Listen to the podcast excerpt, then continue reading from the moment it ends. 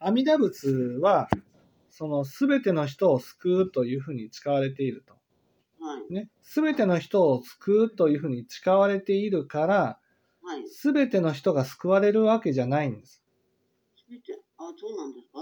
その阿弥陀仏の、阿弥陀仏は全ての人を救うっていうのはね、無辺の慈悲を言われてるんですね。無辺の慈悲っていうのは、いや、ここまで救ったから、もうこれ以上頑張らなくていいやっていうふうに、その、人に限りというかね、橋を決めるっていうことをしないってことなんです。だから一度に救えるのはね、本当に限られた人数なんですよ。だから同時にたくさんの人を救うってことじゃないんです。あね。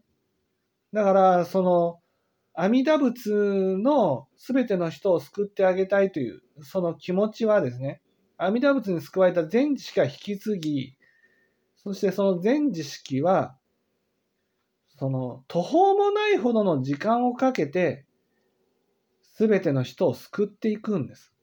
あ。はい。だから、その根性においてね、救える人数っていうのは本当に限られた人しか救えないんです。そしたら、その、阿弥陀、あ